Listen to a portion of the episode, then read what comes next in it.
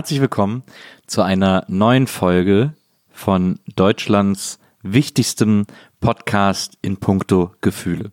Dieser Podcast, dieser Podcast ist äh, der einzige deutschsprachige Podcast. Ich kann nicht für den internationalen Markt sprechen, möchte da auch fast seine Vormachtstellung äh, bestätigt wissen, aber kann ich nicht genau sagen. Aber für den deutschsprachigen Markt kann ich auf jeden Fall sprechen. Und da kann ich versprechen, dass es keinen Podcast gibt, der, der ungeschönter mitten in die Gefühle reingeht, als es dieser Podcast tut. Der, der die menschlichen Gefühlswelten so fein ziseliert auseinandernimmt, analysiert, wieder zusammensetzt und ihres Weges gehen lässt, wie es dieser Podcast tut. Viele Podcasts äh, stecken sich diese Fähigkeit ans Revers, aber die lügen alle. Nur hier ist der Real Shit zu Hause. WIMAF, der Podcast mit Gefühl. Und WIMAF ist die Abkürzung für Wiedersehen macht Freude, denn in diesem Podcast gucken wir Dinge, die wir vielleicht schon gesehen haben, wieder und sprechen darüber. Und ich sage wir, denn ich bin nicht alleine in diesem Podcast. Wäre ich hier alleine, dann, dann würde einem das vorkommen wie ein, wie ein Poetry Slam von Johnny Depp, in dem er einen langen Text über Umweltschutz spricht, den ihm keiner abkauft. Aber zum Glück ist es anders. Das ist hier kein Poetry Slam. Das ist hier keine äh, Single-Veranstaltung. Das ist hier kein Einzelpodcast, sondern es ist ein Podcast von mir, meiner Wenigkeit, und von einer Frau, die, ja, wie ich, mir fehlen die Worte zu beschreiben, was sie für diese Welt tut.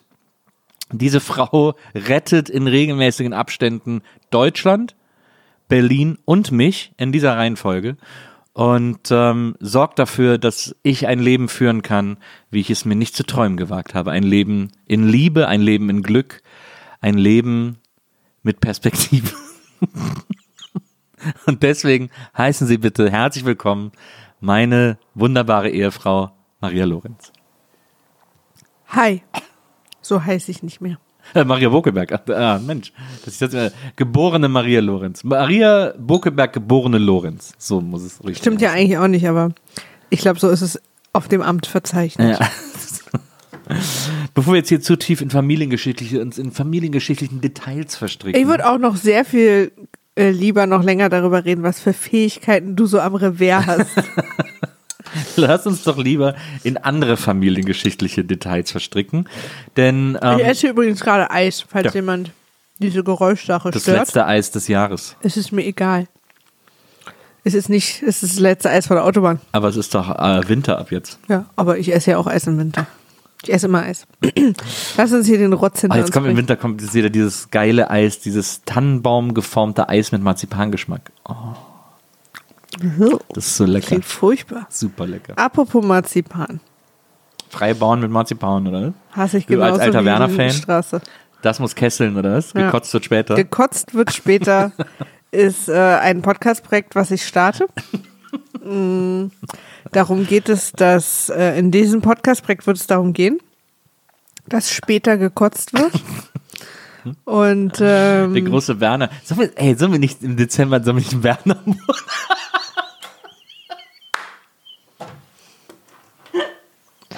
ich hasse alles hieran gerade. Wie du gerade guckst, wieso machen wir nicht Werner-Monat im Dezember? Da gibt's doch irgendwie sechs Teile von. So viel oder Zeit haben wir heute nicht, dass ich dir die Wiesos dazu aufzähle. Oh, das wäre geil. Weißt du, was dann die Bedingung ist? Was denn? Dass ich heute das letzte Mal in meinem Leben Lindenstraße geguckt habe. Nee, das geht nicht. Das geht leider nicht. Ich mach die Regel nicht, Maria. Das kann ich dir nicht erlauben. Das Ich bestimme den Dezember. Das Stimmt, du bestimmt. Aber du bist doch so ein Werner-Fan. Das wäre doch für dich.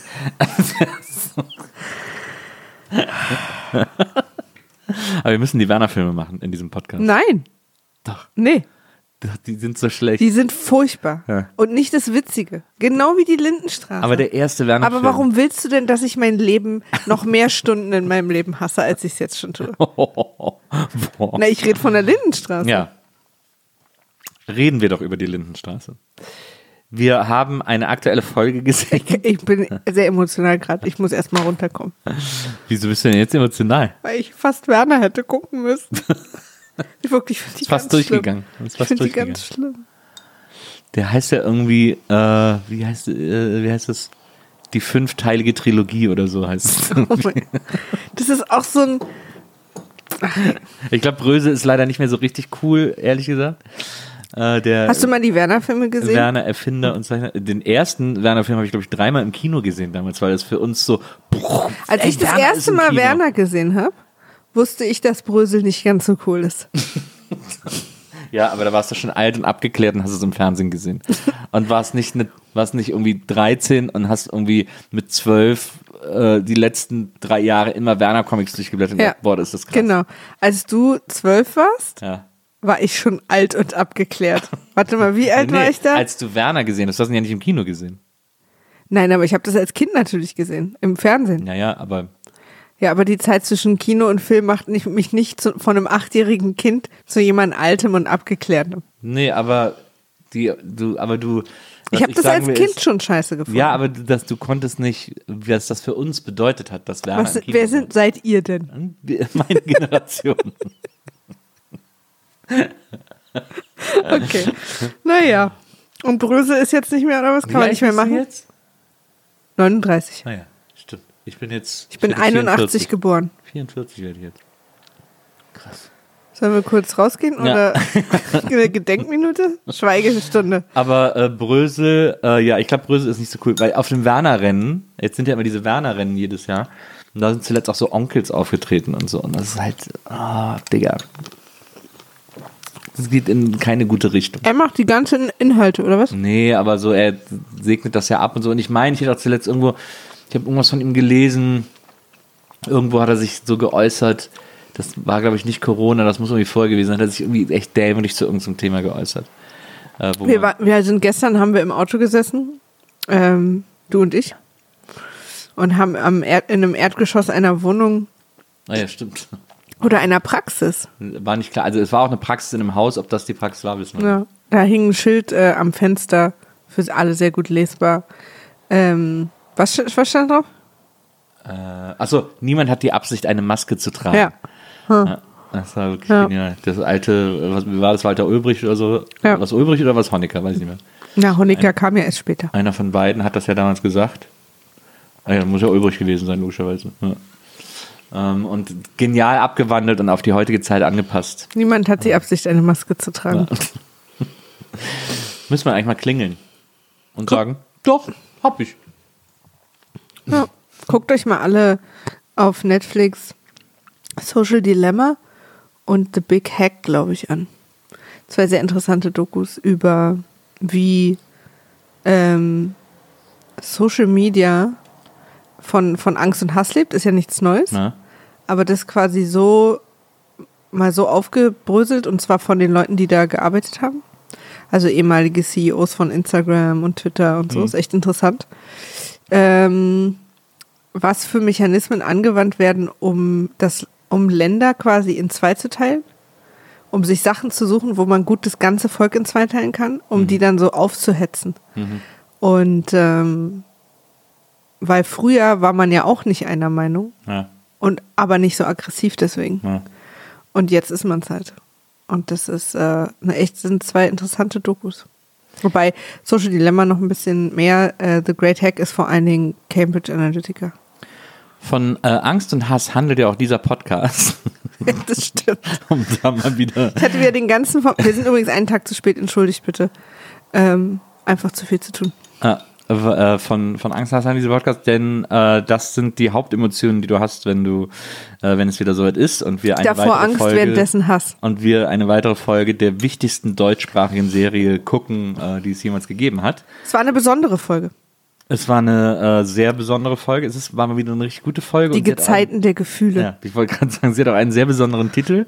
Und wie immer gebe ich an dieser Stelle erstmal an dich ab, Maria, die du uns äh, nicht jetzt nicht nur den Titel verraten hast, sondern auch die Highlights der Episode schon mal foreshadowst. Ich habe äh, diesmal keine Highlights, weil äh, ich es erstens vergessen habe. und dann, also ich vergesse es übrigens immer und dann fällt es mir so nach fünf Minuten ein und dann Ja. fange ich schnell damit an. Und diesmal sind aber so viele krasse Zitate drin, Na, einzelne Sätze, ja. dass ich davon jetzt ein paar vorlese, um uns schon mal in Stimmung wir, zu bringen. lauschen wir gespannt dessen, was da kommt. Die Gezeiten der Gefühle. Featuring. Ich bin jeweils das, was Mama und Papa und, nee, was Mama und du brauchen. Warte. Ich bin in meinen vitalsten Interessen betroffen. Fand ich auch einen sehr schönen Satz. Deine Rede war zwar schön, aber ich habe nichts davon verstanden. Auch sehr, sehr gut. Sehr, sehr gut. Wenn ich mit dir im Bett bin, fallen mir die Handgelenke von der und die Achselhöhlen einer anderen ein. Darüber würde ich gern nachher noch zwei Stunden sprechen wollen. Ähm, und dann natürlich, natürlich, natürlich äh, ganz vorne. Unversöhnlichkeit ist den Gezeiten der Gefühle ausgesetzt. Sehr schön. Lustig ist, ich habe mir auch, äh, was auch selten ist, mehrfach wörtliche Zitate aufgeschrieben äh, in dieser Folge und es sind alles andere als die, die du Wirklich, aufgeschrieben diesmal hast. Ja. deine vor. Ich habe zum Beispiel, ähm, äh, hier, das fand ich so schön, dein Spott kränkt mich nicht mehr. Ähm, dann habe ich, ich mag dich, du bist gut im Bett, ich mag gern mit dir plaudern, mehr ist aber nicht. Auch ein schöner Satz. Ähm, und dann habe ich noch, woher hat ihr Kind diese durchschlagende Denkkraft? Auch gut. Da habe ich hier stehen durchschlagende Denkkraft. Ah. Das sind deine. Ja. Ja, aber findest du nicht viel interessanter, dass er beim Sex mit, mit das, also wir reden von, wie heißt er, Nosek? Ja. Beim Sex mit Henny an Handgelenke und Achselhöhlen anderer Frauen Das denkt? stimmt. Das finde ich auch sehr interessant. Ähm, wir gehen die Stories kurz durch, wie wir es ja jetzt immer machen. Wir müssen ja nicht chronologisch durchgehen. Ähm, es gibt die Story von Maike. Äh, damit geht auch die Folge los. Äh, Maike sitzt mit Tanja macht Aerobik, irgendwie so, ähm, und macht sich so fit fürs Tennis und Maike packt ihre Kuscheltiere in den Karton. Und dann sagt äh, Tanja, wieso packst du denn alle deine Kuscheltiere in den Karton? Und dann sagt Maike, ja, ich muss ja hier so schnell erwachsen werden. Ja, sie meint, ich muss jetzt erwachsen werden, Erwachsene haben keine Kuscheltiere. Genau. Au contraire. Stimmt, ich habe ja gerade im Urlaub habe ich dir ein Riesenkuscheltier Ich äh, weiß aus nicht, dem Greiferautomaten die von geholt. euch, äh, die auf Instagram auch sind und mir vielleicht folgen, ähm, werden vielleicht gesehen haben, Nils und ich waren ja gerade im Urlaub in Italien mit meinem Bruder. Ach, ich will so gern wieder im Urlaub. Machen wir bald wieder. ähm, und Nils hat mir aus einem Greiferarm im Sala Giochi, Sehr gut. ähm, was die Kinderspielhalle ist, Einfach Spielhalle. Spielhalle, äh, im Sala Giochi hat er mir aus dem Greifarm, aus einem riesen Greifarm, einen riesengroßen äh, Stitch rausgeholt. Im zweiten Versuch. Sogar die Frau an der Kasse war völlig fertig. Ja. Eine Oma auf der Straße hat uns beglückwünscht. Ja, es waren stimmt. richtige Emotionen da. Und äh, ich habe jetzt diesen riesen geilen Kuschel-Stitch hier zu Hause. Und ich bin, also es ist, lasst uns offen darüber sprechen. Mhm. Es ist nicht unser einziges Kuscheltier. Das stimmt. Kann man Auch, äh, auch erwachsene Menschen äh, haben gerne was im Arm, wenn sie einschlafen. Aber es ist natürlich für ein Mädchen wie Maike, die jetzt denkt, erwachsen werden zu müssen, geht es ja erstmal sozusagen um die Symbolkraft verschiedener Gesten und da scheint es für sie logisch zu sein, sich erstmal von ihren Und Kuscheltieren zu trennen. Kuscheltieren zu trennen. Genau. Sorry, das hat mir einfach zu lange gedauert.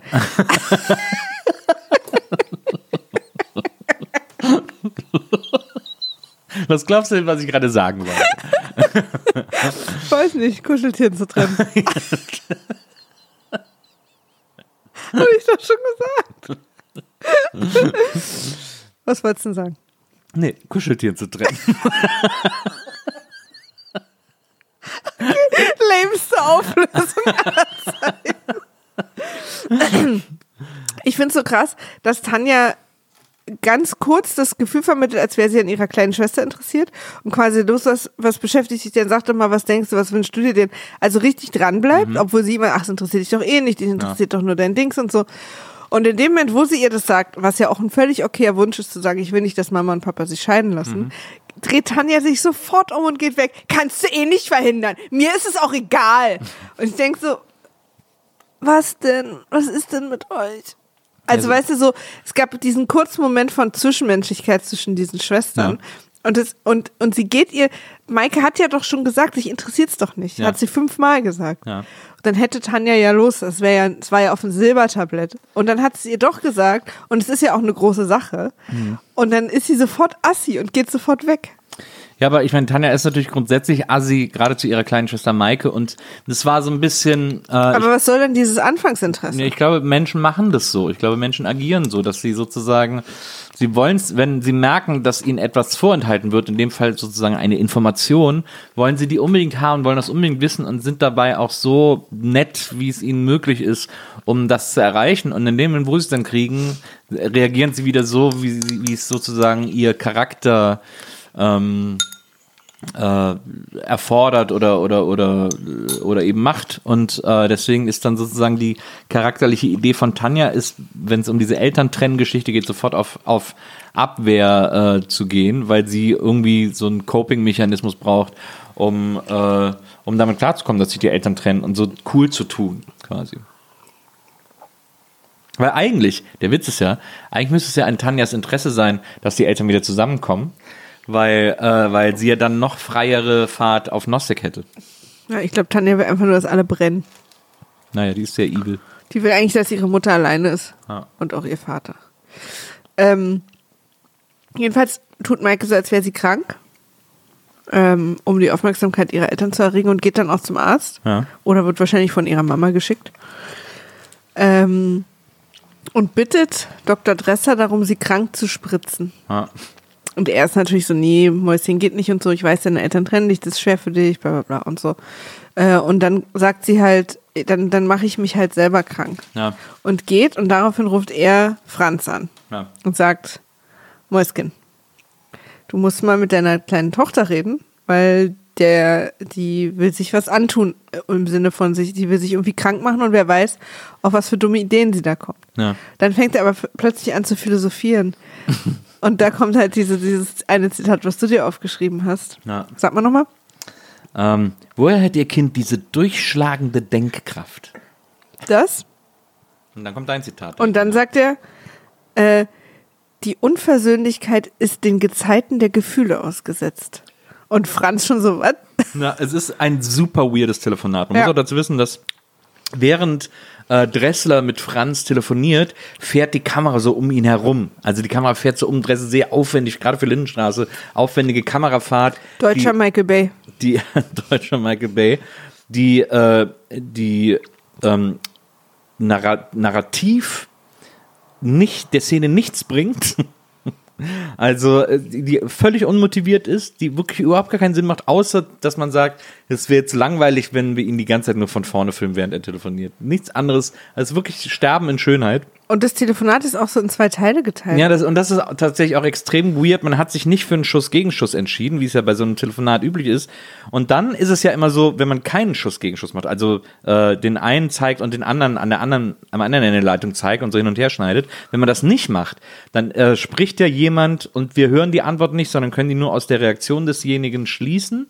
Und dann äh, wird so ein Telefonat zu Ende geführt und dann geht die nächste Szene los. Was man hier jetzt gerade bei der Lindy gemacht hat, ist die eine der weirdesten Mischformen, die ich jemals gesehen habe, denn Dressler telefoniert mit Franz, man, äh, Dressler macht immer Pausen, also Franz sagt wohl was, worauf Dressler dann reagiert. Nach der Hälfte des Telefonats schneiden wir um zu Franz und Franz telefoniert das Telefonat noch zu Ende mit Dressler, während wir Dresslers Antwort nicht mehr sehen oder hören. Es ist ein extre es hat mich extrem verwundert, wie diese völlig unnatürliche Form des, äh, des filmischen Storytellings zustande kam, weil es gar keinen Sinn macht. Also überhaupt keinen. Es ist extrem rätselhaft, wieso das so aufgelöst wurde. Aber es ist ein extrem, es ist auch ein extrem passiv-aggressives Telefonat, denn äh, dieses, diesen Spruch magst du dir vielleicht noch einmal kurz sagen, den Dressler äh, Franz da sagt. Unversöhnlichkeit ist den Gezeiten der Gefühle ausgesetzt. Genau. Und da ist Franz Reaktion und die man auch echt nachvollziehen kann. Wie immer stellen wir fest, Franz ist einer der normalsten Menschen in der Lindenstraße. Franz sagt dann, Wie jetzt? Unversöhnlich? Wollen Sie jetzt sagen, ich sei zu unversöhnlich oder was? Also er, er findet das ja sofort als Diss. Und es ist ja auch so als so Diss durch die Blume gemeint, aber er ist auch so, Nein, nee, es ist eher so wie, also ich hatte es eher so empfunden, als hätte Dressler etwas, was, ähm, also das quasi die, die Traurigkeit, die Traurigkeit, die Maike hat, ja. hat Dressler dazu gebracht, zu erkennen, dass, dass man sich versöhnen muss, sonst gehen alle darum kaputt. Und deswegen hat er das, glaube ich, nur vor sich hingesagt. Ich glaube nicht, dass er es direkt auf Henny und Franz bezogen hat. Natürlich schon wegen Maike, aber Ja. nicht als To-Do, sondern eher so als Gedanke für sich selber, weswegen er dann nachher zu seinem Sohn ins Gefängnis gefahren Ah, ist. glaubst du? Ja. Ich hatte das Gefühl, er will da, er will Ich hatte da, das Gefühl, er redet nur mit sich. Hm. ich hatte das Gefühl, er will da Franz schon sehr mit der Nase reindrücken. Ich hatte das Gefühl, er redet nur mit sich, weil auch, also die erste, der erste Teil des Gesprächs war ja, Dressler hat ihm gesagt, dass Maike, da muss man mal ein Auge drauf haben. Reden Sie mal gleich mit ihr, hat er auch gesagt. Ja. Ähm, und, und danach war so irgendwie, war schon Verabschiedungsmodus, dann meinte er, sind Sie noch dran? Mitten im Satz hat er Ja. das auch immer mal gesagt. Ja. Und dann hat er halt angefangen mit seiner Philosophiestunde. Ja.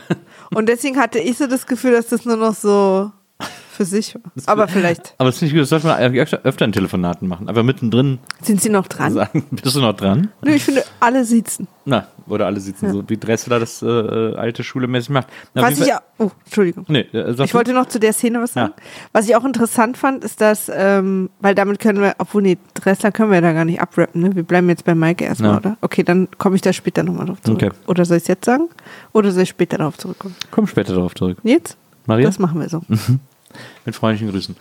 Ähm, Franz legt auf und äh, wir sehen, dass er äh, gerade äh, zum Mittagessen Fondue isst. Super aufwendiges Mittagessen. Das war bei uns immer, gab es an Weihnachten Fondue ist ein super. Silvester. Oder Silvester Fondue ist so ein mega aufwendiges Essen, aber er, er hat gedacht, mal so ein kleines Fondue zum Mittag schön reinschnappern.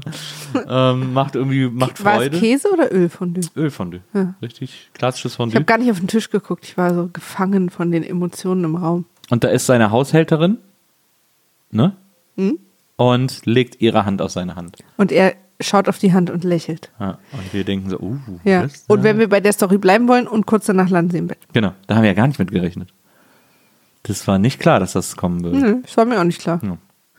Als, haben Ähm. wir, als haben wir einen Game of Thrones Moment. Ja, ja, ja. auch die gleiche Stimmung gewesen, ähnliche Beleuchtung auch. So eine Art Bluthochzeit, kann man sagen. Ja, Ja. ja. Bluthochzeit, ja. Ich, ja, ja. Und äh,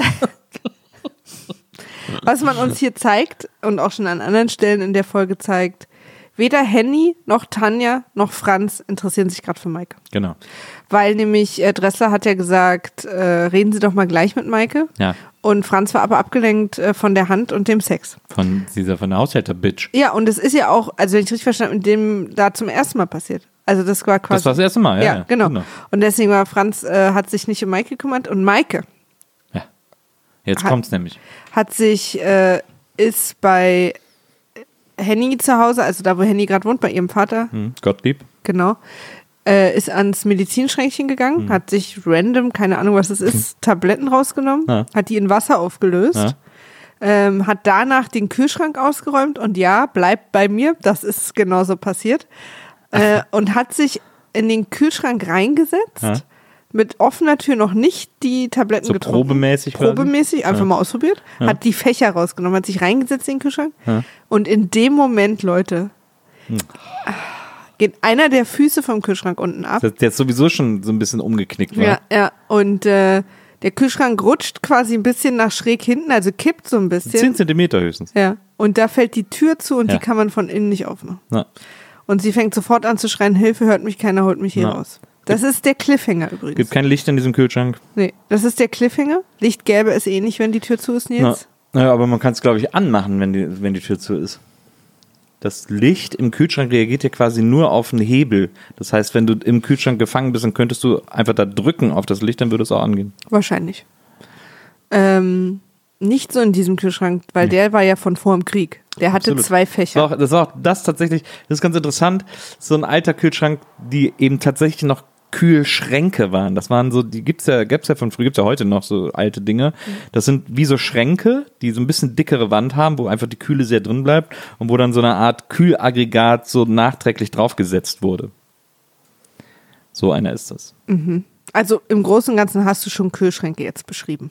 Nee, Also auch den, den wir haben. Das sind dickere Wände so, ne? Und da ist da so ein Kühlschrank, da sind so Fächer drin. Also es ist wie ein Schrank. Aber hat so dickere Wände, damit die Kälte da auch besser drin bleibt. Also das haben wir in der Küche auch stehen. bin sehr froh, dass ich dich geheiratet habe. äh, Um nochmal meine Mutter zu zitieren, ihr habt euch beide verdient. Ja, hm, okay. Ähm, äh, man darf Müttern ja nicht widersprechen. Ähm, nee, es ist schon so eine Art Schrank, also sowas wie hier, wie, wie unser, wie unser, wie unser äh, Arbeitszimmerschrank. So sind ja diese alten Kühlschränke eher. Diese Schränke mit etwas dickeren Wänden, aber nicht so, nicht so ein Alu-Monster, wie wir es in der Küche stehen haben. Ähm, wo ja quasi alles Plastik, Alu und auf Kühlung ausgelegt ist, sondern eher so Schränke, in die auch so, in die man auch so sehr einfache Böden reingesetzt hat. Ähm, um, äh, um Dinge zu kühlen und so. Die im Grunde genommen auch kühlen ohne ein Aggregat, äh, die einfach kühl halten. Früher war, hatte man solche Schränke ohne Aggregat. Die haben Würden einfach, wir aber doch auch. Die haben einfach kühl gehalten. Ja, weiß ich nicht. Also eine Weile. Ja, eine Weile wahrscheinlich schon. Egal. Ähm, sie ist auf jeden Fall äh, in diesem Kühlschrank gefangen. Man hört sie noch und dann äh, hören wir die Nils, Musik. was glaubst du, was passiert? Ich glaube, äh, Henny geht nach einer Woche das erste Mal wieder an den Kühlschrank, ähm, hat ganz vergessen, dass sie eine Tochter Maike hat und findet dann die erfrorene Maike dort vor und Was immer so ein bisschen schade ist an diesem eine Woche später, ist, dass man immer nie die Reaktion auf die Cliffhanger sieht. ja. Das stimmt, aber das ist ja auch das Besondere, da sozusagen ja, aber nicht, das so nicht gut alles. zu schreiben. Nicht Den Satz will ich einfach stehen lassen. Das ist für mich der Satz, dem ich immer ein bisschen Raum geben will. Sag ihn ruhig nochmal. Die Herausforderung ist, das so gut zu schreiben, dass sozusagen auch äh, erzählerisch eine Auflösung nach einer Woche immer noch spannend für mich als Zuschauer ist. Nächste Frage. Sind Sie diese Herausforderung gewachsen? Ich glaube ja. Du glaubst, glaube ich, nein. Ich sag mal, ich halte die Antwort ja für problematisch. Ja, Nee, aber ähm, Ja. also ein toller Cliffhanger. Vor allem, weil es so, es wird so, man hat gesehen, dass sie richtig äh, Probleme hatten, ähm, diesen Unfall zu inszenieren. Äh, das hat ihnen Kopfzerbrechen bereitet. Man sieht schon, dass es auch im Buch, also es muss so geschrieben sein, so nach dem Motto so, naja, und dann geht sie in den Kühlschrank und dann passiert was und dann ist sie im Kühlschrank gefangen. So ungefähr ist das wahrscheinlich geschrieben, äh, so ähnlich wie die, wie die Unterhosenzwerge bei South Park, in der einen Folge South Park, wo, äh, wo Kenny und seine Freunde äh, den Unterhosenzwergen in den Wald folgen, die immer Unterhosen klauen. Und sie dann stellen und sagen, warum klaut ihr Unterhosen? Und dann haben sie so einen Plan und sagen, na, das hier ist unser Plan. Äh, Schritt eins Unterhosen klauen. Schritt zwei äh, äh, Schritt drei Profit. so Ja. ähnlich ist diese Szene aufgelöst. Das Äh, liebst du, ne? Die Szene. Was? Diese Unterhosenzwerg-Szene liebst du total. Wahnsinnig ne? lustig. Und, äh, und genauso wurde hier die Szene aufgelöst, indem man so, es wird so versucht, so ein bisschen dieses umgeknickte, diesen umgeknickten Fuß des Kühlschranks so etwas zu foreshadowen. Wir sehen ihn einmal kurz im Hintergrund und ahnen, oh oh, der wird gleich noch eine Rolle spielen. Aber dann geht sie in den Kühlschrank rein und dann wird so in Zeitlupe gezeigt, wie dieser Fuß so umknickt, um das zu überdramatisieren, aber auch so, um das klar zu machen. Und man merkt so, nee, das haut sozusagen auch räumlich alles gar nicht so richtig logisch hin. Und dann knickt der Kühlschrank hinweg und die Sie Tür ist auch fällt zu. definitiv leichter als dieser volle Wasserkasten, der da vorher drin Genau. stand. Zum, äh, zum Beispiel, also die Szene ist extrem unlogisch und auch extrem unlogisch aufgelöst. Ähm, also auch äh, bildlich aufgelöst. Ähm, und äh, das ist mal, für mich war das mal wieder so ein Action-Highlight. Also weil es war auch klar, es war so in Anführungsstrichen aufwendig in der Inszenierung, dass das der Cliffhanger sein muss.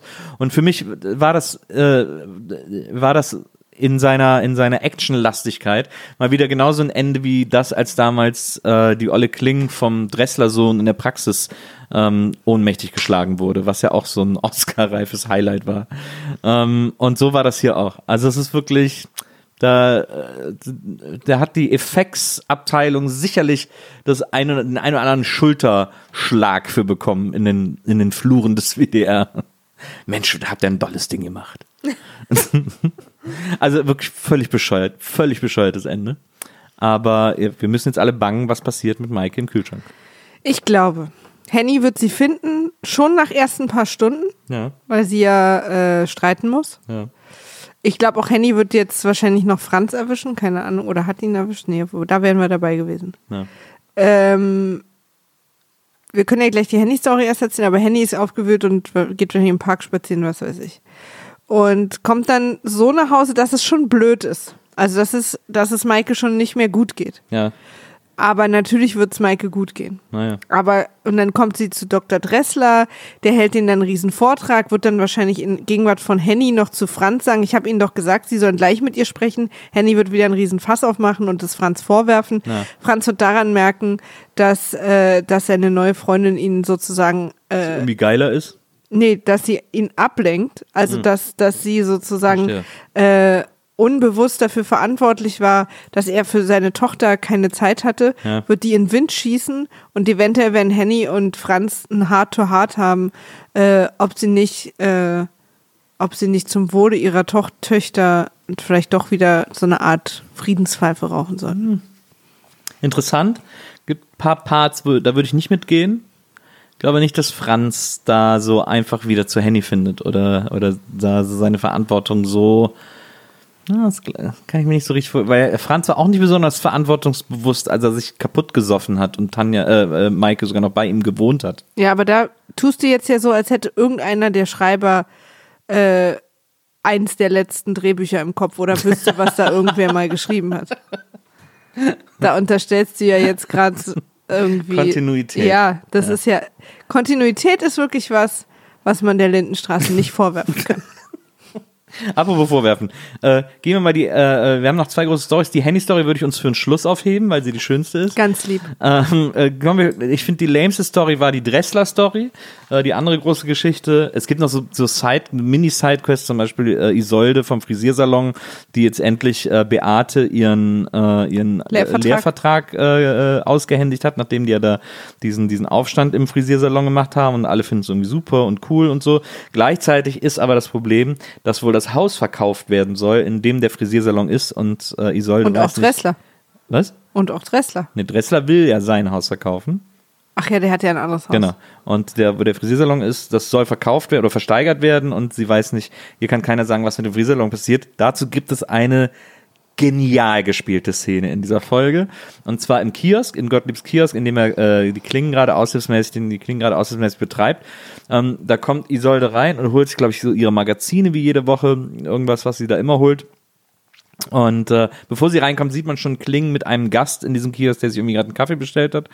Ähm, und dann redet Kling die ganze Zeit mit Isolde, die dann irgendwie hinten im Regal was rumsucht. Und das Geile ist, es ist so lustig, dieser Mann, der da noch sitzt und gerade irgendwas kaut oder so, dem merkt man an, wie angestrengt er nicht in die Kamera guckt. Ja. Er versucht die ganze Zeit irgendwo Ja. anders hinzugucken und sieht so weird dabei aus, wie er so an die Decke guckt und Ja. kaut. Und Das vor allen Dingen kaut er so lange am Stück, dass man irgendwann denkt, hast du dir gerade eine Bockwurst geholt oder ein Kaugummi und hast Teller und Besteck dazu bekommen?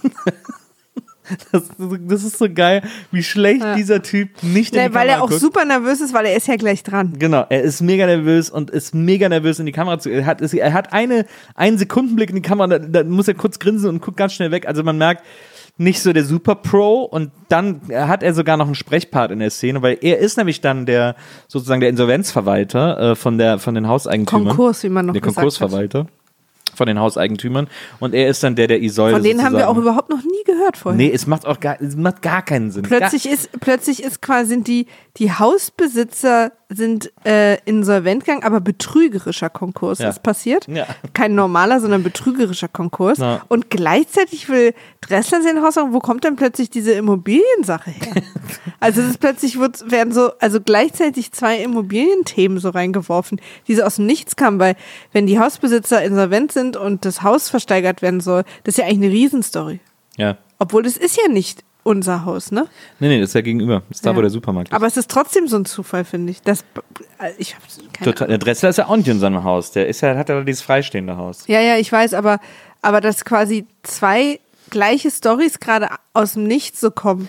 Es ist auch so ein bisschen schräg mit Isolde und dem Frisiersalon, weil so dieses, ja, es ist jetzt nicht klar, was mit dem Frisiersalon passiert, aber ihr gehört das Haus ja nicht. Also ich meine, es ist ja irgendwie so, es ist irgendwie alles so komisch und sie kommt dann auch in den Frisiersalon zurück, gibt dann äh, Beate ihren, ihren Vertrag und macht dann die ganze Zeit so super seltsame Andeutungen, die wo man Ja. auch gar nicht weiß, wieso sagt die das denn jetzt? Na, auch so, also so, ja, ich so, habe man muss sich einen Traum erfüllen. Ja, man so. darf ja als Chefin auch noch träumen. Dazu kann ich jetzt noch nicht sagen, wo ich denke, hier, die Alte ist ja besoffen oder was. Ja. Das ist echt, das ist, Das ist mega unlogisch, Ja, was die. total. Man stellt da auch wieder fest, dass sie ist wirklich die Chefin, auf die, glaube ich, auf der ganzen Welt am allerwenigsten gehört wird. Niemand interessiert, was die Chefin, sogar die Kunden sagen irgendwie so, ja, wieso hat die den Lehrvertrag? Ich dachte, die wäre Meisterin und so. Also selbst sie nehmen die überhaupt nicht ernst, weil sobald die aus der Tür ist, machen sich auch die Kunden die ganze Zeit lustig über Isolde und so. Also sogar die Neute macht sich lustig Ja. über die. Das ist, äh, die hat, irgendwie ist das, da hat die gar keine friseurliche Autorität, muss man sagen. Aber Ja. das ist nur so, das ist dann auch die ganze Story in der Folge, das ist so der Sidequest. Und dann haben wir eben diese super komische Dressler-Story.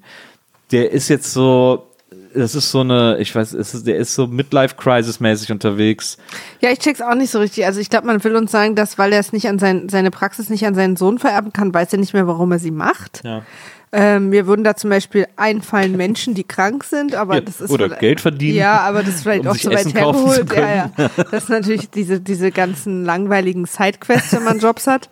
Äh, Gerade als Arzt, finde ich, Na. ist ja im Prinzip, dankt dir auch niemand. Na, nee. ähm, und deswegen fand ich auch so schön. Da ist übrigens äh, äh, hier von Elfi und Siggi, Siggi mal wieder Ja, aufgetaucht. Das stimmt. Seit hat er nochmal 30 Mark bekommen damals, dass er nochmal ans Set kommt. Also ich meine, das hat sich ja auch nicht gelohnt, die Jacke anzuziehen.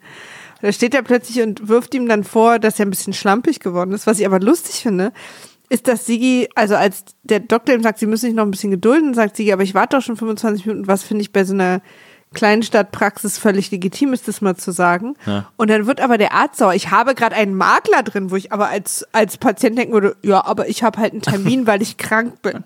Also weißt du so, dass er so empört ist, dass er das nicht, weil, also Aber da habe ich noch ganz kurz überlegt, ob Dressler einfach immer noch abgefuckt ist auf Siggi.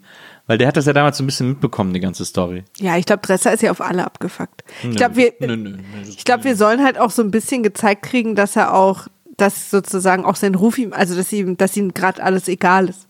Also um seine Praxis drumherum.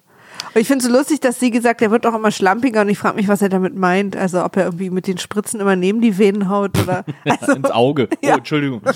ja, oder weißt du, dass er so falsche Sachen verschreibt oder, oder geht es dann nur um die Wartezeit? Das ist ja auch, Elisabeth spricht ja auch mit ihm, aber es ist irgendwie alles. Ich finde auch so- gut, dass Elisabeths neue Aufgabe in der Praxis ist, nicht nur den Vorraum zu führen, sondern immer mit drin zu sein. Ja.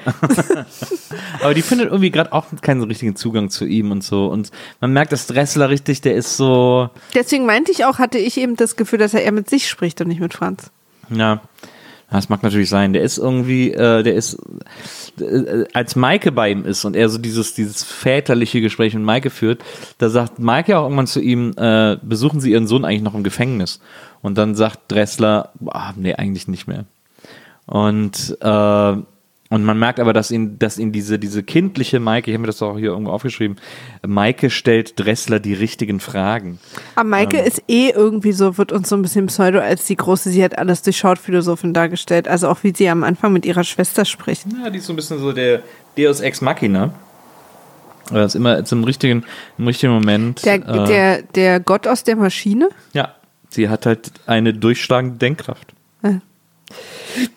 Und ähm, auf jeden Fall ist dann äh, Dressler anscheinend auch von den Fragen von Maike und so und den ganzen Leuten, die zu ihm sagen, wieso verkauf doch, wenn du verkaufen willst, aber geh uns nicht auf den Sack. Das ist ja im Grunde genommen das, was Elisabeth Topfkopf ihm sagt. Ja. Ähm, und man merkt, dass er so struggelt und so überlegt, was soll ich machen und so. Und, äh, und nachdem Maike dann irgendwie auch nochmal die richtigen Fragen gestellt hat mit ihrer durchschlagenden Denkweise, ähm, äh, äh, sehen wir plötzlich das Gefängnis und seinen Sohn und dann sagt ein Polizist, sie kriegen Besuch, ihr Vater kommt und der Sohn ist, was? Mein Vater hat mich hier doch ewig nicht mehr besucht. Und dann besucht Dressler seinen Sohn. Offensichtlich kann man da auch wirklich sehr spontan äh, Besuche im Gefängnis anmelden ähm, und einfach mal vorbeikommen. Ach, warum nicht? Ich glaube, so geht das nicht. Ich glaube, das muss man schon vorher, ein, zwei Tage vorher mindestens. Ich glaube, es kommt aufs Gefängnis an. Es gibt ja diese, diese leicht, ähm, wie heißt das, also nicht Schwerverbrecher, Leichtverbrecher? Keine Ahnung. Ich habe mal so einen Bericht gesehen über so ein Frauengefängnis in Berlin Ah, äh, für, für Nicht-Schwerverbrecher ja. innen. Aber ich weiß nicht, was der Begriff ist. Es gibt dafür auch Einfacher. Vollzug. Nee, Ja. äh, äh, äh, Nee, nicht offener Vollzug oder so, Ach so. sondern. Nee, nee, also die mussten schon da sein. Ja. Aber da war, wirkte das auch relativ random, wann die Leute sie besuchen können, wie im Krankenhaus. Es gibt ja auch so dieses, wo du so abends nur im, dann wieder da sein musst. Also es gibt schon eine Besuchszeit, Ja, aber da müssen die Leute sich nicht anmelden oder so. ja, okay. Also da konnten die einfach vorbeikommen. Ja, Und dann wird dir halt Bescheid gesagt. verstehe. Also ich glaube, das mit diesem Anmelden und so, da geht es ja vor allen Dingen um so eine Personalienaufnahme, die wahrscheinlich eher so in Hochsicherheitsgeschichten. Aber das schien mir da, das war sowieso ein sehr komisches Gefängnis, muss man sagen. Für die, Leute, für, die Leute, die auf Twitter sind, ich habe da ein Foto gepostet von, von dem Ort, an dem die beiden sich im Gefängnis begegnen. das Verhörzimmer ja, das natürlich. Verhörzimmer. Jemand hat da auch zu Recht drunter geschrieben, warte mal, das fand ich ganz lustig. Geh mal jetzt live auf Twitter, jetzt live. Super Idee, den gefangenen Neonröhren so anzubringen, dass man sie mit einem Handgriff aus der Fassung nehmen kann. Praktisch. Und dann kommt Dressler Jemand rein. ist übrigens äh, Kai Strunk, Ed Kai Strunk. Dann äh, kommt Dressler rein und sein Sohn sagt, guten Tag, Vater. Ja. Und dann gibt es so ein Vater-Sohn-Gespräch, die sprechen sich jetzt endlich mal aus, offensichtlich, nachdem sie es irgendwie längere Zeit vermieden haben. Und der Sohn macht Dressler klar, Digga, ich werde, also Arzt werde ich schon gleich fünfmal nicht mehr in diesem Leben und akademische Karriere überhaupt, weil das ja Dressler ist ja immer sowas auch so wichtig, ja, willst du das studieren und so. Und der Sohn sagt, das ist überhaupt nicht mein, mein Ding irgendwie. Also du musst mich jetzt auch nicht hier in irgendwelche, ähm, in irgendwelchen äh, Studenten-Dinger drängen, äh, weil ich will das eigentlich gar nicht machen. Ich will irgendwas anderes machen, keine Ahnung was. Und es ist aber so lustig, weil am Anfang Ganz am Anfang hat sich unterhalten, sagt er so, äh, ja, und äh, was ist mit Berufung und so? Und dann sagt der Sohn, ja, ich, mein Anwalt hat gesagt, wir können keine Berufung mehr äh, machen. Und dann sagt der Vater, also es bedeutet zweieinhalb Jahre bist du jetzt hier drin. Sagt der Sohn, ja genau, zweieinhalb Jahre muss ich jetzt absitzen. Und dann fängt aber Dressler schon an zu sagen, okay, wenn du hier raus bist, was willst du studieren? Was machen wir? Und so. Also äh, fängt zweieinhalb Jahre früher schon an, Pläne zu machen, wobei der Sohn gerade erfahren hat, dass er zweieinhalb Jahre hier bleiben muss. Also so auf so einer Sensibilitätsskala würde man jetzt vielleicht über andere Dinge reden, als über die, die er macht, wenn er rauskommt. Das kann man ja auch in einem Jahr noch besprechen oder so. Aber jetzt gerade, wo er erfahren hat, dass er drin bleiben muss, vielleicht erstmal so ein bisschen in eine andere Richtung gehen. Also Ja, ja. mein bescheidener. Du, aber ist natürlich, du hast recht, das äh, auf jeden Fall anzumerken, weil normalerweise der Sensibilitätsfaktor in der Serie relativ hoch ist. da fällt sowas natürlich einfach krass auf, Ja, wenn, wenn ein, ein Charakter sich unsensibel verhält oder unlogisch. Und ähm, das ist hier so eine dieser seltenen Situationen, deswegen ganz wichtig, dass du das anmerkst, weil was will uns der Autor damit sagen? Ja. Und ich bin ganz sicher, dass es ein Autor war, deswegen sage ich nicht die Autorin. Ähm und ähm, ich, Aber ja, Nee. ich glaube, ich glaube, dass es für Dressler, was Dressler versucht, ist einerseits so eine Art Versöhnung, ja. damit es ihm gut geht, andererseits aber auch so eine Art äh, Wiedergutmachung seines Kontrollverlustes, indem er Szenarien aufbaut, die dafür sorgen, dass er wieder ruhig schlafen kann, weil er weiß, für seinen Sohn ist gesorgt. Ja. Ähm, und deswegen ist ja da, glaube ich, so ein, ist, glaube ich, so ein klassischer Elternaktionismus. Ja. Dass wenn irgendwas nicht geklappt hat oder irgendwas so ist, dass man dann sofort sagt, du, pass auf, wir rufen morgen mal bei diesen Schulen an und dann gucken wir mal, was da die Aufnahmebedingungen sind und so, während die, während das Kind dann noch sagt, ja, aber ich bin jetzt in der sechsten Klasse und ich würde dann einfach die nächsten sieben Jahre dann aber nochmal fertig machen. Ja. Also so, das ist ja, glaube ich, so für Eltern ganz wichtig und glaube ich auch so eine Art Coping-Mechanismus. Und deswegen fand ich das tatsächlich eine der realistischeren Begegnungen. Es endet auf jeden Fall auf einer versöhnlichen Note. Ähm, Aber auch auf eine, ja, fandst du? Ja. Ich finde, irgendwie hat man das Gefühl, sie haben sich wieder angenähert. Dressler wird jetzt auch wieder regelmäßiger Ja, vorbeigucken. ihn hat es mit dem Pfarrer irritiert. ja, es, war, das wurde komisch aufgelöst, aber es gab trotzdem, es gab, es gab schon so einen Hoffnungsschimmer. Na, dass er überhaupt da war. Ja, und dass sie irgendwie wieder auf eine Art zusammengefunden haben, dass Dressler klar ist, er muss jetzt damit klarkommen, dass er seinem Sohn nicht andauernd das Leben vorschreiben kann und der Sohn aber auch merkt, dass er irgendwie auch seinem Vater ein bisschen entgegenkommen muss. Also das fand ich schon irgendwie, hat man schon da gehabt, das Gefühl. Ja, Ich finde es halt, ja, ist halt. Ich wünsche auch niemanden da, dass er wieder zueinander findet. Na, Weil alle sind so unfreundlich die ganze Zeit. naja, auch Dressler ist schon, ich finde Dressler ist schon okay. Ist so tough love. Ach, aber komm, der war zwischendurch auch richtig furchtbar. Wo, ah, nee, fand ich nicht. Ich Doch, fand, der ich fand, der war zu Elisabeth furchtbar, sie auch, aber er auch. Ja, das war komisch. Da er Und auch so- zu seinem Sohn am Anfang. Ganz furchtbar. Ja, als er ihm, auch ätzend. ja, aber das war noch lange vor den Drogen. Als er ihm noch gesagt hat, ich will einfach nicht studieren, das hat der Vater einfach nicht erlaubt. ja. Ich will nicht Arzt werden. Das war überhaupt keiner, hat der nur geschrien, hat ihm Geld entzogen. Gar keinen Safe Space. Und später kommt er mit jemandem zusammen, die jetzt ein Kind ist und von ihm behandelt wird. Das weißt du noch gar nicht. Ähm, kommen wir aber zu äh, der besten Story dieser Folge. Henny in Full Effect. Diese Henny-Geschichte in dieser Folge hat so viele wunderschöne Momente. Henny und Und es Nosek. geht schon mit einem wunderschönen Moment los. Denn Henny, unsere alte Realschullehrerin äh, in Fach Deutsch, sitzt zu Hause und korrigiert Arbeiten mehr oder weniger lustvoll. Lustlos. Na, sie hat ja das Thema für diese. Ja, pass auf, ja, ja, komm, also du machst So. es, ne? Ähm, und, und korrigiert, beziehungsweise korrigiert Aufsätze. Das sind keine Arbeiten, sondern es sind Aufsätze. Die Schüler hatten zwei Wochen Zeit, die zu schreiben. Und sie geht die Hefte durch. Dann sch- Obwohl zwei Wochen keinen Sinn machen, weil das, was es ausgelöst hat, ist ja erst vor einer Woche passiert. Aber sie hat es gesagt am Telefon, äh, dass sie die Ja, Aufgabe ja, vor zwei Wochen aber ich sag halt, so, ja. da hat der Autor wieder nicht die letzten zwei Bücher gelesen. weil es ist nämlich nicht vor zwei Wochen Das passiert, hat sie aber schon sondern vor, vor einer ja, das hat sie Woche. vor zwei Wochen aber auch schon beschäftigt. Auf jeden Fall äh, schlägt sie ein Heft auf, und zwar das Heft von Klaus Meister. Klaus Meister. Auch mal richtig geiler Name Mhm. für einen Schüler. Und wieder richtig an der Subtilitätsschraube gedreht. Klaus Meister, auch klassischer Kindername. Ah, absolut. Und sie schlägt das Heft auf und zwar so, wollen wir doch mal gucken, was Klaus Meister geschrieben hat und schlägt dieses, dieses Heft auf. Und jetzt, also, aber hallo. An der Stelle, wo Klaus Meisters Aufsatz Jetzt, stehen du müsste, musst der Sache nicht mehr Dramatik und Emotion geben, als sie hatte. an der Stelle, wo Klaus Meisters Aufsatz stehen sollte, ist ein riesengroßes rotes Fragezeichen gemalt. Und Henny rastet aus. Das darf ja wohl nicht wahr sein. Was für eine Unverschämtheit. Springt sofort auf im Flur, hat offensichtlich die Telefonnummern aller Eltern auch immer irgendwie Im zur Hand, Ja. im Kopf. Und äh, ruft sofort bei Familie Meister an. Und äh, meldet sich ja, guten Tag, Frau Hallo, Meister. Frau Meister. Hallo, Frau Meister. Hier ist äh, Frau äh, Schildknecht. Ähm, ich bin die Deutschlehrerin Ihres Sohnes Klaus. Ähm, ich habe äh, der Klasse eine, einen Aufsatz vor zwei Wochen aufgegeben, den sie schreiben sollten. Äh, und äh, Ihr Sohn hat einfach nur ein riesengroßes Fragezeichen in das Heft gemalt. Also sie ist ja am Telefon und wartet sie kurz. Hm. Na, also das Thema des Aufsatzes war, und dann sagt sie das Thema, ich habe es mir aufgeschrieben, was versteht ein moderner Mensch unter Treue? Hammer. Hammer-Thema. Ich möchte übrigens an alle Zuhörerinnen und Zuhörer, dass ihr uns dazu, ihr habt jetzt zwei Wochen Zeit, uns dazu einen Aufsatz zu schreiben.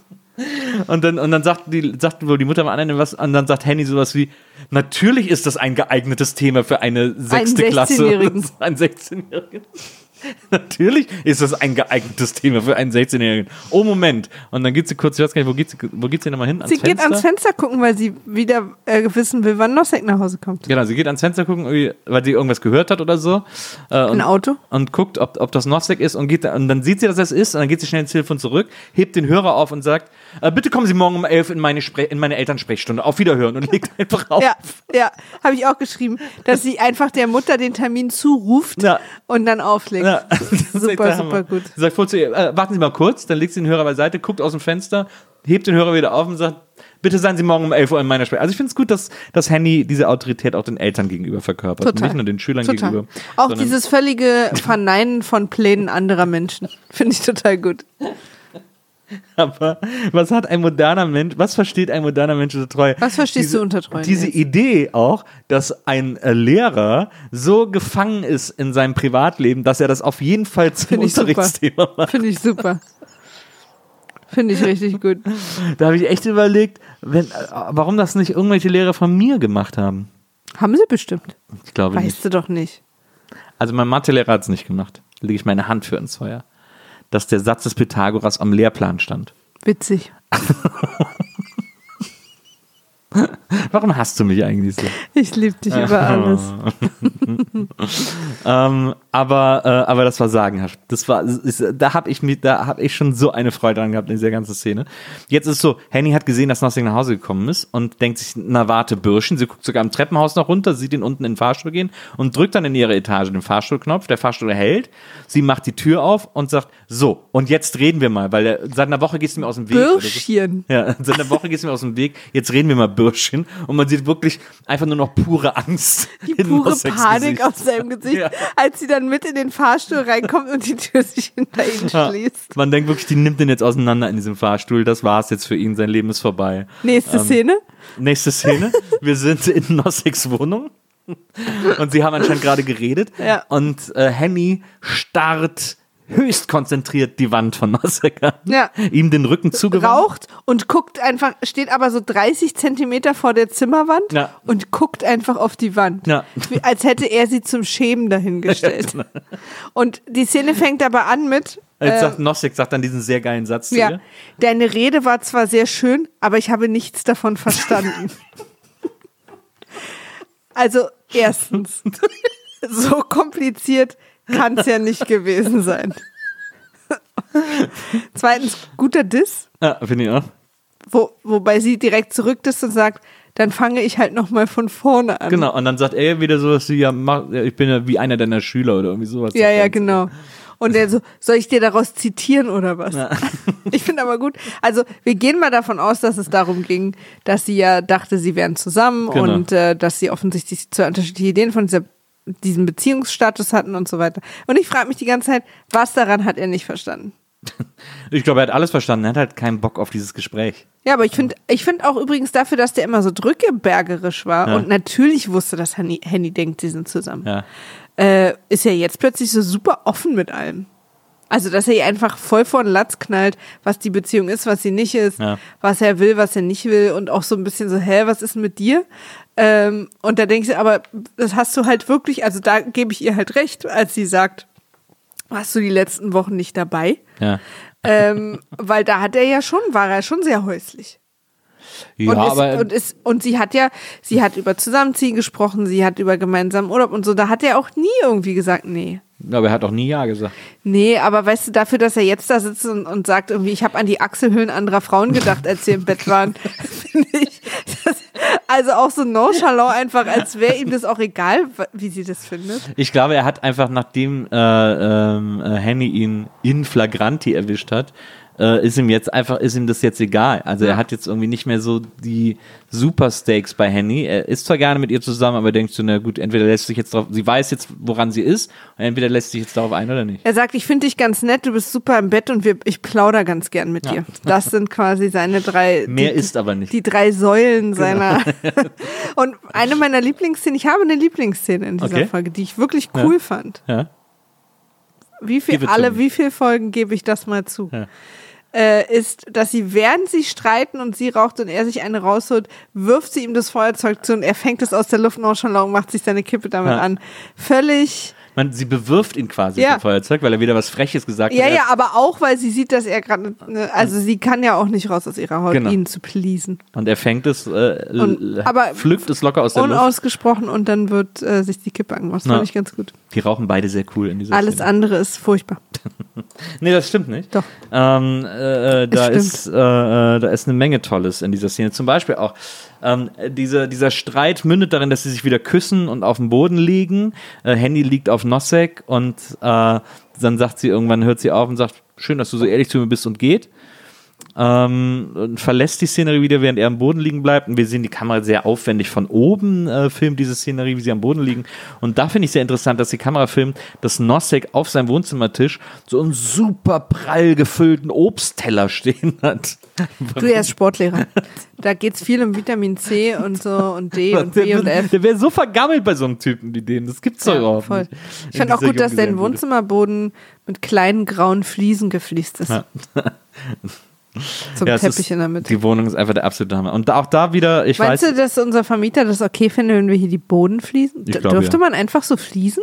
es gibt jetzt auch so Fliesenmatten, die man so über den Boden legen kann. Die so nach. Fliesen, so Fliesenoptik haben Hm. und so. Ähm, was ich auch äh, interessant finde und Ist Linoleum eigentlich noch eine Sache oder ist das sowas Ossi-mäßiges, was aus Asbest besteht? nö, kann man immer, gibt's ja im Baumärkten so als Metaware. Ja. Gibt's auch immer noch, aber benutzen, glaube ich, Leute echt nur für so Ferienhäuschen mittlerweile. Also ich glaube, keiner wohnt mehr so richtig in Linoleum. Das ist Das bisschen, Wort wirkt auf mich irgendwie so so ein bisschen abgelöst von Laminat. ja, ne? Naja, Laminat die Leute holen sich dann so Klicklaminat. Aber ist Laminat immer Klick oder ist Laminat auch manchmal Roll? Nee, Roll ist das nie. Aber Also manchmal, Roll ist immer Linoleum und Klick ist Laminat. manchmal setzt man es anders zusammen. Es ist nicht immer Klicklaminat. Äh, manchmal wird es auch so zusammengeklopft, glaube ich. Oh, Klopflaminat. Hm, verstehe. Also, weil Klicklaminat ist ein, ist ein geschützter Begriff. Also ich glaube äh, nicht. Klicklaminat? Mhm. Wirklich? Ist ja lustig. Ähm, und also, dann gibt's ja, es wenn man ja keinen so, Humor hat. Es gibt ja auch so Laminat mit so, das so aussieht wie Teekisten. Wo dann auch noch so, so Tee? Was Aufdrücke sind drauf Teekisten? sind. From Brazil oder so. Was sind denn Teekisten? Kisten, in denen Tee äh, transportiert wurde. Die an, zum Beispiel bei der Boston Tea Party vom Schiff ins Wasser geworfen wurden. Ach so, große Holzkisten. Ja, Ah, verstehe. wo so draufgedrückt ist, Travel to India oder so. Und dann gibt es so, Ich google jetzt mal Teekisten. und dann gibt's so Laminat, das so, wo dann, wo das so drauf gedruckt ist, in Anführungsstrichen. Das, als wäre es das Holz aus diesen Kisten sozusagen. Geil. Ähm, also ich glaube, ein, ein Nosek hätte heute auf jeden Fall äh, Laminat äh, in seiner Wohnung. Und ich warte jetzt einfach, bis du damit googeln fertig bist. Mal gucken, ob du da. Genau. Da Krass. hast du es schon gefunden. Weinkisten hier in dem Fall. Ah, okay. Weinkistenlaminat bringt Gemütlichkeit und ist der neue Trend. Ist schlimm, oder? Dieses, dieses aufgedruckte. Das sieht so fürchterlich aus. Sieht so Plastik aus. Da liegt mir echt lieber äh, mal, hier Linoleum. auch. Da liegt mir lieber Linoleum. Genau. Da ist ja so furchtbar. Teekiste. Originalholzteekiste aus Indien. Hat Bestimmt auch ganz unproblematisch. Kann ich mir vorstellen. Auf jeden Fall, ähm, äh, was du ja sehr an mir schätzt, gerade wenn wir über Lindenstraße sprechen, ist ja mein. ist ja mein du kriegst so ein leichtes Wutgesicht für unsere Hörer, nur um das zu sagen. Aber ich weiß, dass dir das wirklich, dass du da wirklich äh, sagst, ja, das finde ich immer stark, ist mein Blick fürs Detail, mein Auge fürs Detail. Mir entgehen ja wichtige Details nicht in dieser Serie. In dieser Serie, in der nichts dem. Zufall überlassen wurde. Überall. Auch wenn wir die Wohnung putzen. Da bist du. Oh, oh, oh, oh, oh, die kleine Haushaltskritik an dieser Stelle. Oh, die feine Dame. Oh, oh, oh. Ich und deine sich überschlagene Stimme. Ganz geil. Bringt irgendwie so eine geile Panikstimmung plötzlich. Oh, die kleine Gar Haushaltskritik. keine, gar keine Panik. Aber ähm, was ein Detail, äh, das ich sagenhaft gut fand und wo ich gedacht habe, vielleicht kann uns das auch so als Inspo dienen, ähm, Als Inspo, ja, als Inspiration. dafür ist der bitte Zeit. Also, Äh, Nosek, diese Junggesellenwohnung von Nosek, diese 80er Jahre da Junggesellenwohnung findet man immer geile Nosek, Sachen, ne? der hat tatsächlich Vorhänge aus Leder. Ja, Vorhänge aus schwarzem Leder. ja. Hatten meine Eltern auch. Das ja Einen Vorhang aus Leder. Und zwar war der hinter der Eingangstür, damit es nicht so zieht. Und das respektiere ich. ja, der hat sie vom Fenster. Ja. Damit Ja. kein Licht reinkommt, wenn er wieder Mäuschen da hat. Da war auf der einen Seite Leder und auf der anderen Seite Stoff. So Filzstoff. Hm. Da- Filz ist ja auch dein großer Lieblingsstoff. Damit es nicht zieht. ja. Ein schwarzer Ledervorhang. Das, Das ist äh, wirklich der Hammer. Wenn da richtig die Sonne drauf brutzelt. Fühlt sich auch total schön an, den auf und zu zu ziehen. Total in einer Wohnung, wo jemand wohnt, der auch Sport macht, so habe ich richtig Bock drauf, da, da mal ein Näschen reinzustecken. Apropos Sport, auch ein anderes Detail aus dieser Folge, das mir aufgefallen ist, weil meinen Augen eigentlich nichts entgeht. Äh, am Anfang bei der Szene zwischen Tanja und Michael, als äh, Tanja Aerobik gemacht hat, hat Tanja einfach ein, ein, eine Art, hat sich einfach eine Art Schnüre auf den Ja. Kopf geknotet, die ihr dann so in die bunte Stirn Schnürsenkel. hängen. Ja. Ist mir auch aufgefallen. Hängt ihr dann so eine schlaufe Schnur in die Stirn. Tanja ist, glaube ich, von, von allen Darstellern die modisch gekleidete. Also die quasi junge modisch gekleidete. Ja, Tanja, aber auch Beate. Beate ist die junge Wilde. Ja, ja, aber Beate ist ja eher so in Richtung äh, Blond Robert Smith. Ja, aber die ist ja aber bei weitem nicht so schlimm wie, wie Blonde Robert Smith. Das ich könnte eigentlich auch mal wieder einen neuen Song machen. Unbedingt. Hey, Werther! Hey, Autoren der Lindenstraße, Leben, Leiden, keinen Sinn. Na, auf jeden Fall äh, lässt Henny dann ähm, äh, Nosek liegen und geht raus. Und ich glaube, das ist die Story, oder? Haben, Ja. gibt's da noch, Nö, haben wir da noch einen das Callback? ist es. Nee, das ist die ganze Story. Die Als war, nächstes ist, war die Szene mit Franz und dann die Szene im Kühlschrank. ja, die war sagenhaft gut, diese Handy. Man hatte auch kurz noch Angst oder Sorge, dass Henny jetzt bei Franz reinplatzt oder so. Äh, während er Mhm. Ja, ja, weil, das, weil sie liegt. ja schon mal diese Übersprungshandlung hatte, kurz nach dem Streit mit Nosek sofort zu Franz zu gehen. Da übrigens auch mal wieder, auch mal wieder zur, äh, zur Inszenierkunst der Lindenstraße.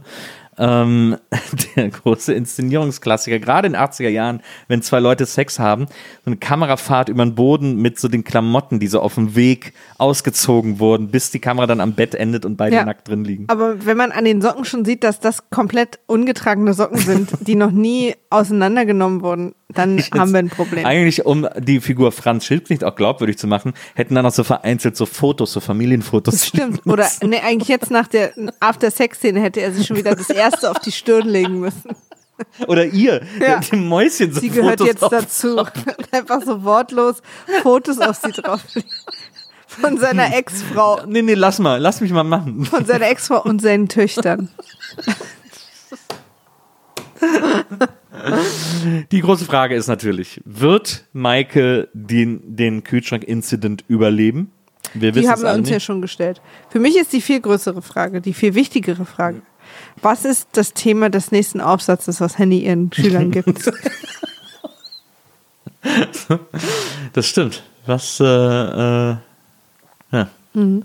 Und äh, meine große Frage ist, welche Note kriegt Klaus Meister? Welche Nutte? Welche Note, welche Note im Deutschunterricht Ja. des laufenden Jahres bekommt Klaus Meister? Ja. Und Thema- waren Klaus Meisters Eltern bei der Elternsprechstunde? Das beschäftigt mich überhaupt nicht. Maria, Nils, nach dieser äh, Lindenstraßen-Episode gespickt mit raffinierten Details, interessanten Kameraeinstellungen und äh, verschiedenen Stories, die sogar dich äh, momentelang berühren konnten und interessieren konnten. Ähm, wie stehst du jetzt zur Serie Lindenstraße? ich möchte gerne nicht auf dem gleichen Planeten sein wie sie.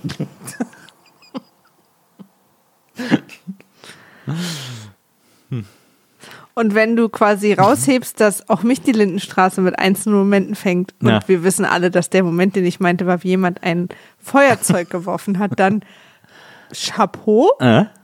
Fragezeichen? Ist es Klaus Meisters Fragezeichen? Fragezeichen. Ja. Ist es das große Klaus Meister Fragezeichen Ja. von 1985? Ja. Oder 86 ist es, glaube ich. Was bedeutet treu für den modernen Menschen? Das, äh, liebe WIMAF-Zuhörerinnen, ähm, habt ihr als Aufgabe für in zwei Wochen, wenn wir äh, die nächste Folge der Lindenstraße besprechen, ähm, uns eure Aufsätze zu schicken. Ähm, und wir wollen sehen, ob ihr das besser macht als Klaus Meister. Äh, oder genauso. Das wird dann hier von uns benotet und dann äh, können wir mal weitersehen, ob ihr das wenigstens Ich finde gut. Und dann können wir mal weitersehen. Gibt es eine, absolut. gibt's eine Belohnung? Hast du eine Belohnung für die Aufsatzautoren? Lese die auch auf keinen Fall. Ja, siehst du. Aber ich lese die auf jeden Fall. Also, das Aufsatzthema lautet, was versteht ein moderner Mensch unter Treue? So, mindestens, okay, wir, wir wir keine Mindestanzahl. Mindestens ein Zeichen. Mindestens einen Satz, genau. Nein, Ähm, Zeichen. Nee, ein, mindestens ein Zeichen hat Klaus Meister gemacht und er kriegt Ärger dafür. Also muss schon ein Satz sein. Okay. Weil Klaus Meister hat nur ein Zeichen, das ist auch ein sehr interessant gezeichnetes Fragezeichen, das er da so groß in das Heft gemalt hat. Das hat deine Mutter gemalt. Glaubst du? Ja. Aus Wut? Auf Henny? Ja, weil sie einfach die Lehrerin konfrontieren will. Und glaubst du, sie ist dann zur Elternsprechstunde gegangen, hat Handy richtig den Kopf gewaschen? Ja. Henny hat ja. Ich glaube, dass Henny eine.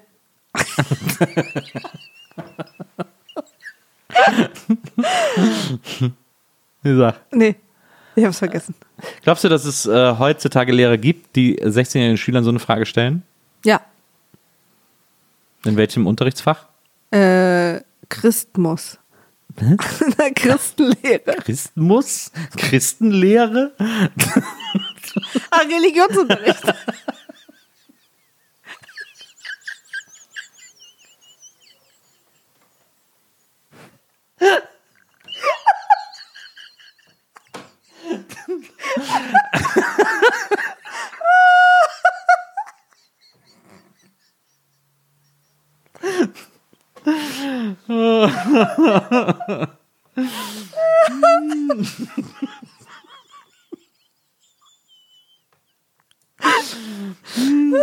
Ich kann halt leider nicht. Ich habe Christenlehre. Christmus. Ich weiß überhaupt nicht, warum ich denke, dass wenn man muss hinten dran hängt, dass dann Unterrichtsfach ist. Oh Gott. Oh mein Gott. Maria, Maria. Was, was sollen wir, ne? wir müssen sich nachträglich konfirmieren, das geht so nicht weiter. Ah, du musst zum Christmus konvertieren. Ja, das ist, glaube ich, da haben wir jetzt einiges vor und äh, melden uns nächste Woche wieder, wenn es wieder heißt. Wiedersehen macht Freude. Wenn ihr uns aber noch, das sei noch schnell dahin gesagt, äh, eine Nachricht zukommen lassen wollt, dann könnt ihr das auf, äh, könnt ihr uns eine E-Mail schreiben unter folgender E-Mail-Adresse. wimaf.poolartists.de Oder wenn ihr uns öffentlich äh, anschreiben wollt, dann könnt ihr uns auf Twitter anschreiben. Wir haben einen Twitter-Account, äh, dieser Twitter-Account heißt @wimaf war weg. Weil Wimaf schon weg war. Und auch da freuen wir uns, mit euch in Diskussion zu treten. Und jetzt wünschen wir euch einen ganz wundervollen Tag. Und äh, wenn ihr in die Kirche geht, denkt dran, der Christmus ist auch für euch da. Die Christenlehre. Viel Spaß mit Ich der glaube wegen Christenlehre. Hinduismus. Was? Wegen Hinduismus. Leute, äh, bis nächste Woche. Tschüss.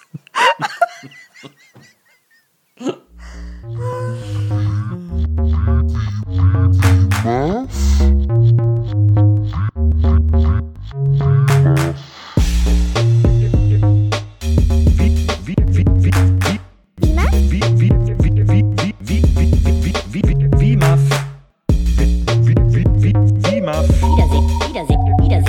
Freude. Wie, wie, wie, Maf. Wiedersehen, Wiedersehen, Wiedersehen macht Freude. Wie, Maf? Wiedersehen, Wiedersehen, Wiedersehen macht Freude. Wiedersehen, Wiedersehen, Wiedersehen macht Freude. Wie, Maf? Wie, wie,